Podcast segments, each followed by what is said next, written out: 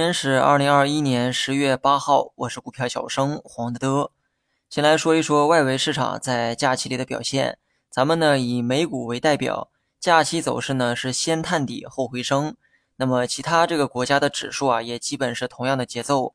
这种节奏啊，也基本反映了市场对美债危机的一个态度。市场对美债的担忧呢有所缓解，美股啊在后半段也开始反弹。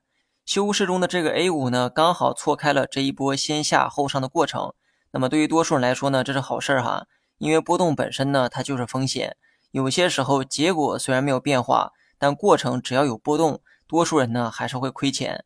A 股早上开盘，能源股首当其冲，这种套路呢，像极了之前说过的那个短线手法，节前先跑路，节后再杀回来炒一波。不过估计是节前跌得太狠哈，早上刚要冲高就被打了下来。很多节前的套牢盘也借着早盘的冲高加速撤离。那么从消息面来看，很多大宗商品价格啊，估计呢还要维持在高位。不过这种现象呢也引起了监管的注意。加上北半球开始迎来冬季，如果能源价格持续飙涨，那么它也会影响到民生。所以呢，很多周期股啊，目前的这个位置呢比较尴尬，支撑他们的这个逻辑啊还在，但价格呢却来到了心理和监管的红线。所以走到今天呢，多数人啊，其实呢就是在赌赌这个红线到底在哪儿。我个人呢不会去投这些能源周期股哈，逻辑呢我之前也说过，但我也一再强调，周期股也很难一棍子就给它打下来，反反复复在高位震荡，或许就是他们的宿命。而这一过程呢，足以让多数投机者命丧途中。我知道今天农业股呢涨得也非常好，但我个人觉得这是短期行为，凡是没有中长期价值的东西，我不会去关注。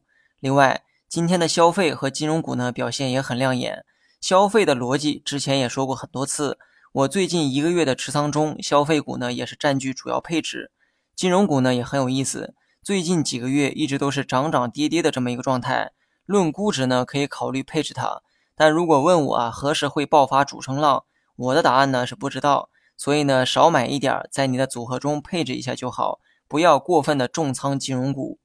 至于大盘呢，我觉得整体走势啊，走这个反弹的可能性比较高。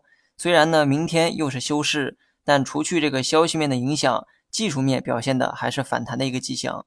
好了，以上全部内容，下期同一时间再见。